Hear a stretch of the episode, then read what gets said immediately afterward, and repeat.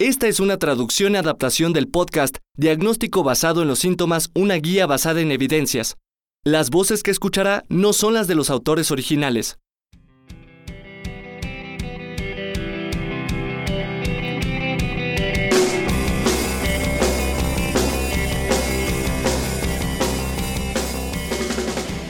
Soy Adam Sifiu. Y yo soy Scott Stern. Bienvenidos al episodio 7. El objetivo de este podcast es enseñar estrategias basadas en evidencias para diagnosticar síntomas comunes. El podcast tiene su origen en nuestro libro de texto Diagnóstico basado en los síntomas, una guía basada en evidencias. Abordaremos el enfoque diagnóstico de un síntoma principal.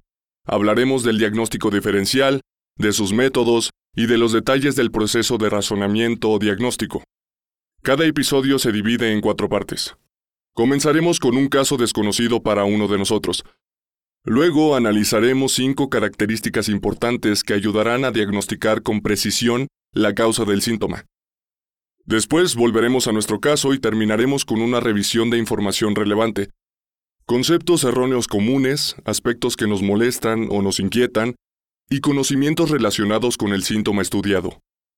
Los casos que comentamos proceden de nuestra experiencia clínica, pero nunca se revisarán casos de pacientes reales a fin de proteger su privacidad. La mayor parte de las veces presentaremos combinaciones de los expedientes de diferentes pacientes. Nuestro tema de hoy es la hipotensión. Scott, ¿tienes algún caso que presentar hoy? Sí. ¿Estás listo? Es un caso complejo. Una mujer de 18 años acudió al servicio de urgencias por hipotensión, mal estado general y angustia. Su padecimiento había empezado unas tres semanas antes, cuando acudió a urgencias con fiebre. En ese momento, fue hospitalizada y se le hicieron múltiples hemocultivos que dieron positivo para estafilococos. Todos los cultivos dieron resultado positivo y se inició la valoración en busca de la fuente de infección, que se sospechó era por endocarditis bacteriana. Se realizaron varias ecocardiografías que reportaron válvulas de aspecto normal. Se obtuvo una tomografía de tórax con medio de contraste y no se identificó a dónde se había ido el medio de contraste. Eso suena preocupante. La auscultación cuidadosa reveló un soplo continuo muy suave. Un ecocardiograma mostró que tenía persistencia de conducto arterioso, una tomografía axial computarizada encontró una lesión en la arteria pulmonar que correspondió con una vegetación masiva. La paciente presentó persistencia del conducto arterioso desde el nacimiento, la cual nunca se diagnosticó y más tarde se infectó. Formó una vegetación en el extremo distal de la persistencia del conducto arterioso y se ubicó en la arteria pulmonar. Recibió tratamiento con antibióticos por varias semanas y fue sometida a resección quirúrgica de la sección pulmonar infectada y al cierre del conducto arterioso. Después de una semana de antibiótico terapia, fue dada de alta para completar el tratamiento en su domicilio. Al inicio presentó buena evolución, pero cinco días más tarde regresó al servicio de urgencias en muy malas condiciones generales. Se sentía muy mal, débil, taquipneica e hipotensa. Ya entiendo por qué elegiste este caso. Es muy bueno para pensar en hipotensión. Cuando se valora a un paciente con hipotensión, siempre suele pensarse en primer lugar en hipovolemia. Creo que la hipovolemia sería una de las últimas posibilidades en esta paciente. Pero tendremos que esperar conforme avance el caso clínico. Quizás deba recibir otro esquema de antibióticos, aunque no conocemos el tratamiento inicial. La hipotensión por choque distributivo suele estar relacionada con vasodilatación periférica y podría ser una posibilidad en esta paciente. Tal vez presenta una infección persistente para la cual no recibió tratamiento adecuado o no tuvo apego terapéutico a la antibiótico-terapia, y eso explica por qué continúa en mal estado. Por lo general se piensa en este tipo de hipotensión cuando hay infecciones por microorganismos gram negativos más que por gram positivos. Las bacterias gram positivas pueden producir exotocinas, pero no suele ser el caso con el estafilococo. Algo menos probable es que se trate de un choque cardiógeno. Esta es una categoría muy amplia y habría que pensar un poco más en ella. Y en esta mujer que tuvo infecciones relacionadas con el corazón y que fue sometida en fecha reciente a cirugía cardiotorácica, podría tratarse de bacteriemia. Me preocuparía un posible choque cardiógeno con derrame pericárdico. Puede tratarse de una rotura vascular o tal vez de una endocarditis con insuficiencia valvular. Me parece que tu análisis es correcto. ¿Qué harías con base en la información disponible? El problema principal es que se encuentra hipotensa y es necesario corregir eso. Así que solicitaría una colocación de un acceso intravenoso, iniciaría la administración de soluciones parenterales, ya sea solución salina isotónica o de Ringer con lactato, y comenzaría el estudio del área cardíaca. Creo que con un ecocardiograma. Me parece muy bien. Volveremos al tema en un momento. Por ahora vayamos a los puntos clínicos clave. El primer punto clave es determinar si esta hipotensión es clínicamente significativa y si se trata o no de un estado de choque. Conviene subrayar que el estado de choque no es una cifra de presión arterial, sino que se caracteriza por una perfusión inadecuada de los órganos. Una presión arterial de 90-60 podría ser normal en una mujer joven embarazada, pero podría producir estado de choque en un paciente mayor con hipertensión no controlada. El médico debe valorar al paciente y buscar datos de hipoperfusión a los órganos. ¿Qué quiero decir con eso? Por ejemplo, la hipoperfusión al cerebro puede manifestarse como confusión, letargo y falta de respuesta. En los riñones podría manifestarse como oliguria y la hipoperfusión cardíaca puede ocasionar isquemia cardíaca, cambios electrocardiográficos o elevación de la troponina. Por último, una medición general de una perfusión ística inadecuada pueden ser las concentraciones de lactato. Este dato podría ser muy útil. Probablemente a todos los internos los han llamado en la madrugada para decirles que un paciente está hipotenso. El médico llega a la sala del paciente y lo encuentra sentado en la cama, leyendo el periódico o viendo la televisión, con un buen aspecto general. Pero al verificar la presión arterial, se observa que el paciente tiene presión baja. Una vez que el médico ha determinado que el paciente se encuentra en estado de choque, el punto siguiente es iniciar el tratamiento y el diagnóstico que van de la mano. Por ejemplo, una hemorragia de tubo digestivo como mencionamos en un podcast previo, no te permite perder el tiempo y tomar cuatro horas para pensar sobre el diagnóstico e iniciar el tratamiento. Sin importar cuál sea la causa, se solicitará un acceso intravenoso adecuado de inmediato. Si hay manifestaciones evidentes de deshidratación, se administran soluciones parenterales en ese momento. Si hay hemorragia evidente y estado de choque, podría ser necesario el uso de concentrados de eritrocitos tan pronto como estén disponibles. Y si hay septicemia evidente, podrían iniciarse antimicrobianos cuanto antes, porque esta es una medida que salva vidas. No es necesaria la confirmación por hemocultivo o por otros medios.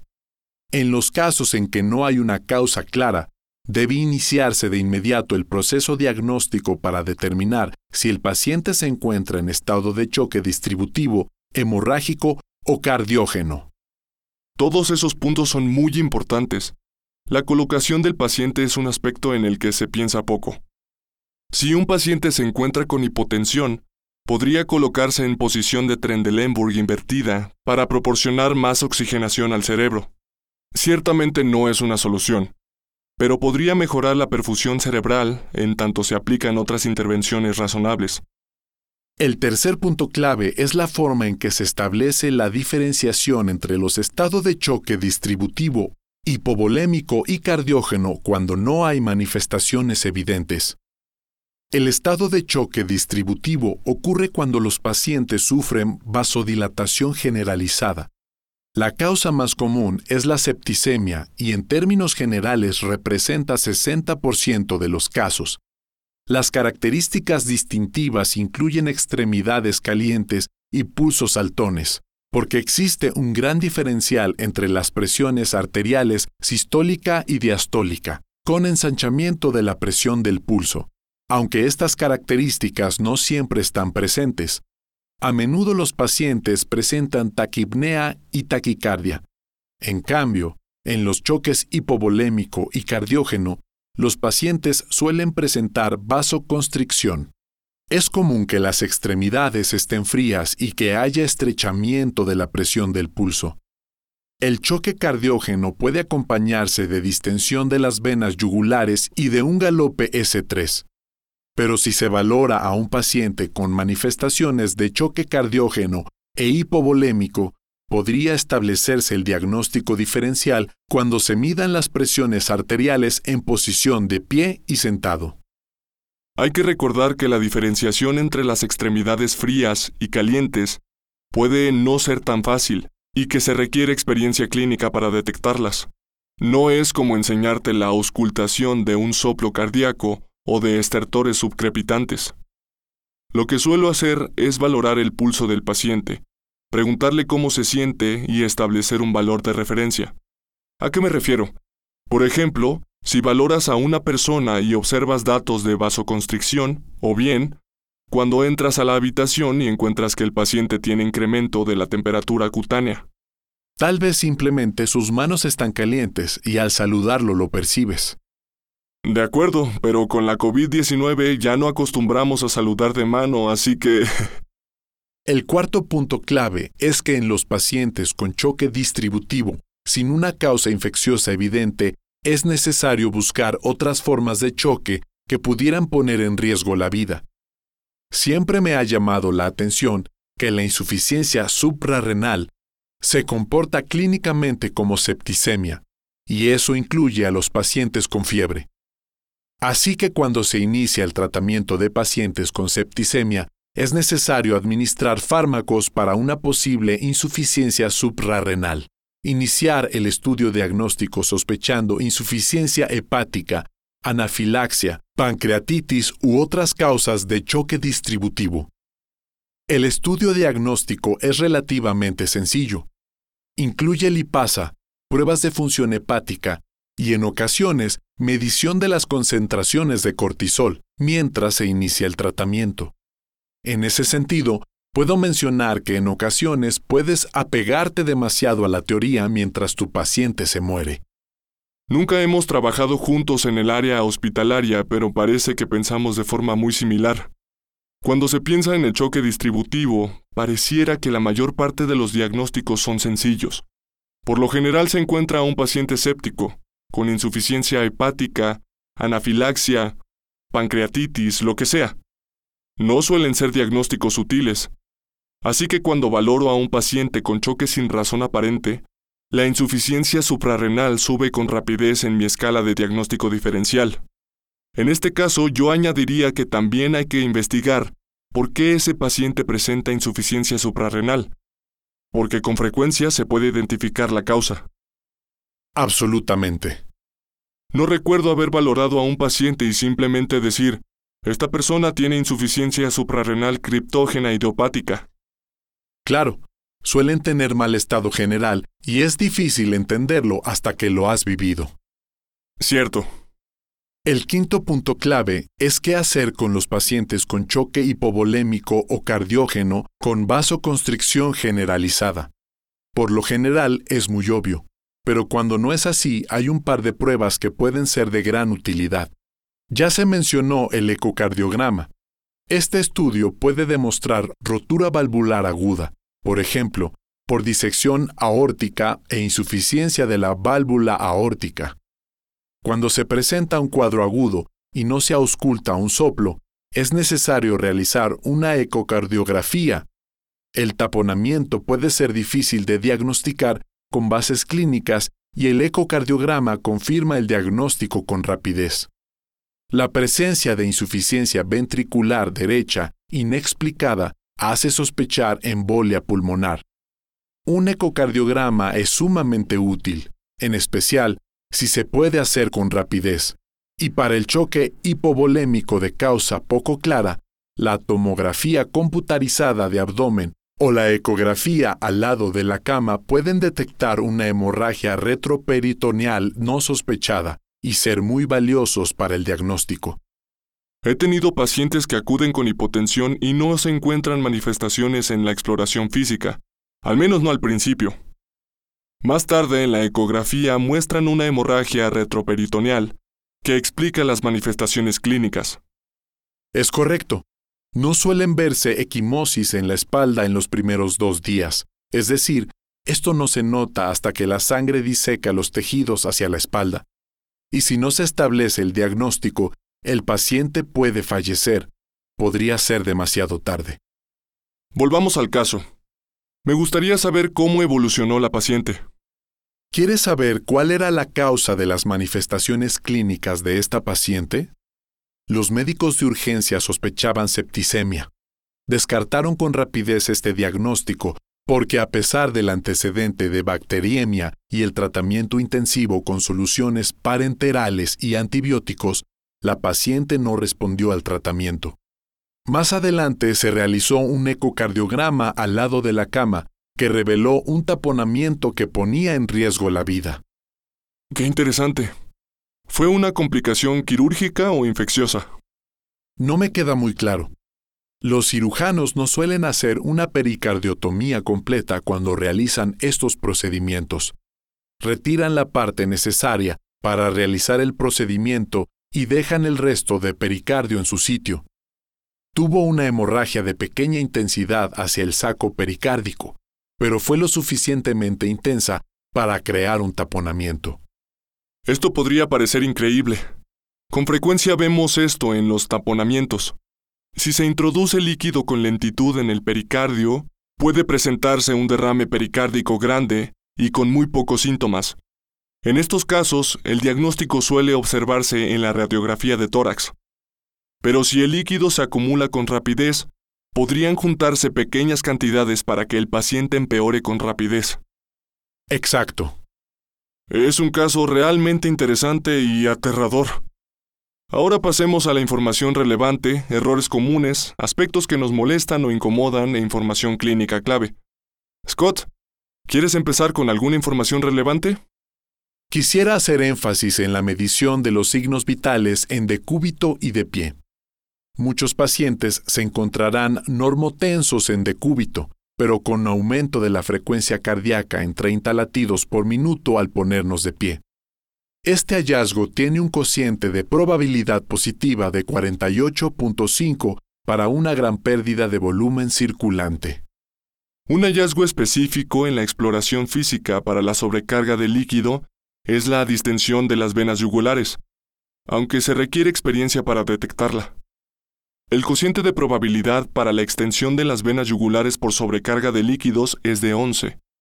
Por lo tanto, si un paciente tiene hipotensión extremidades frías y distensión de las venas yugulares, es casi seguro que tiene choque cardiógeno.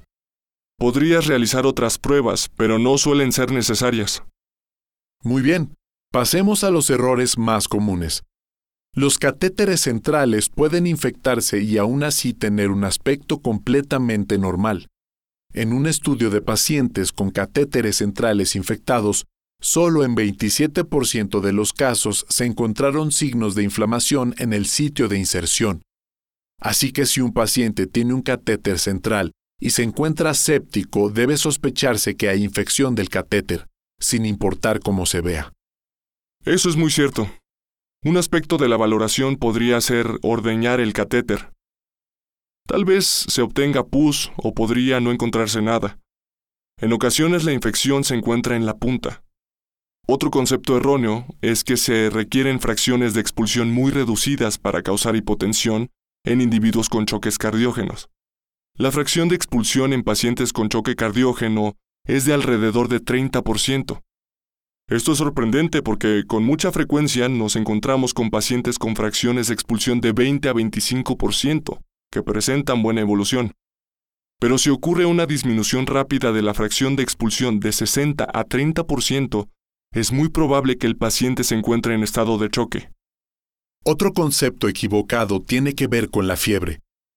En pacientes de edad avanzada pueden presentarse infecciones graves sin fiebre. En un estudio de pacientes ancianos con bacteriemia, 18% presentaron temperatura normal o baja. Por lo tanto, es necesario ser cuidadoso cuando se hagan suposiciones sobre un paciente posiblemente séptico, ya que estas manifestaciones no siempre están presentes. ¿Qué me dices de los aspectos que te molestan? Me molesta que se asuma que los pacientes en estado de choque tienen septicemia. Un error común es suponer que el paciente que estamos valorando en un momento dado tiene el mismo diagnóstico que los últimos cinco pacientes que valoramos. Por eso, con un padecimiento común como la septicemia, se tiende a asumir que todo paciente hipotenso en estado de choque tiene septicemia. Y si pasamos por alto otras causas, por ejemplo, una insuficiencia suprarrenal que se manifieste como septicemia o como choque cardiógeno y que no tiene aspecto de septicemia, podríamos poner en riesgo a los pacientes. Es necesario tener mucho cuidado. Si asumimos que un paciente tiene septicemia, podemos iniciar el tratamiento, pero no interrumpir su estudio diagnóstico. Qué bueno que lo mencionas. Es lo que se conoce como sesgo de disponibilidad. La idea general es, he atendido muchos casos de lesión renal aguda que fueron causados por necrosis tubular aguda. Por lo tanto, tiendo a hacer ese diagnóstico la mayor parte de las veces. Como ya se mencionó, 60% de los pacientes con hipotensión tienen septicemia. Es importante conocer la prevalencia, aunque en ocasiones la frecuencia de un diagnóstico puede nublar el razonamiento y propiciar que cometamos errores. Así es. Un aspecto que me preocupa se refiere a la concentración de lactato. La medición de lactato es muy útil, pero me desagrada que la usen como sustituto de la valoración clínica. Con frecuencia, valoras a un paciente grave y alguien comenta, tiene concentraciones altas de lactato. Y entonces tú piensas, claro, el paciente está grave. Y otras veces valoras a un paciente y te dicen que las concentraciones de lactato son normales, y tú concluyes, eso no es de mi interés. Esta persona se ve bien, no me quites el tiempo. Además, es un procedimiento que requiere tiempo. Tienes que obtener la muestra en un tubo de tapa verde, cubrirlo con hielo y correr al laboratorio. Por eso no solíamos hacerlo, pero ahora está fácilmente disponible. Sí, de acuerdo. Otro punto que quiero destacar es la turgencia de la piel. La gente suele decir que la turgencia cutánea es buena o es mala. Y miro a mis compañeros de trabajo con 30 y 40 años menos que yo y pienso, tu turgencia cutánea siempre va a ser mejor que la mía. Podría beber 4 litros de agua y mi turgencia cutánea nunca se parecerá a la tuya. En realidad no sirve para nada. La turgencia cutánea debería valorarse de otra forma. Por nuestra edad, si nos presionan la piel para valorar la turgencia cutánea al inicio de la visita hospitalaria, podrían encontrar que la piel no se desplaza en todo el tiempo que tarda la visita, y sin embargo, no estamos enfermos. Terminemos con información clínica clave. ¿Qué tienes para mí? El primer punto es que si tienes un paciente con un catéter central y septicemia, debes iniciar con un antibiótico con actividad contra Staphylococcus aureus resistente a meticilina. Se debe continuar con el estudio diagnóstico, pero invariablemente debe incluirse un antibiótico con actividad contra esa bacteria. Buen punto. Otro aspecto destacado es que cuando valores a un paciente con fiebre e hipotensión, en el que se sospecha septicemia, es útil desnudar al paciente y realizar una revisión meticulosa de la piel, en realidad, esta medida puede proporcionar indicios reales sobre la causa de la septicemia. A veces son cosas muy malas. Me vienen a la mente la fiebre exantemática de las montañas rocosas y la meningococcemia. Pero la estratificación del riesgo puede ayudar un poco. Si revisas a un paciente y tiene petequias y estableces que se trata de coagulación intravascular diseminada, puedes concluir que el paciente está realmente mal sin necesidad de medir las concentraciones de lactato. Sí, el exantema cutáneo y la fiebre son fenómenos aterradores. La siguiente información relevante tiene que ver con elegir los antibióticos adecuados. Varios estudios han demostrado que la selección apropiada de antibióticos reduce la mortalidad en 50%.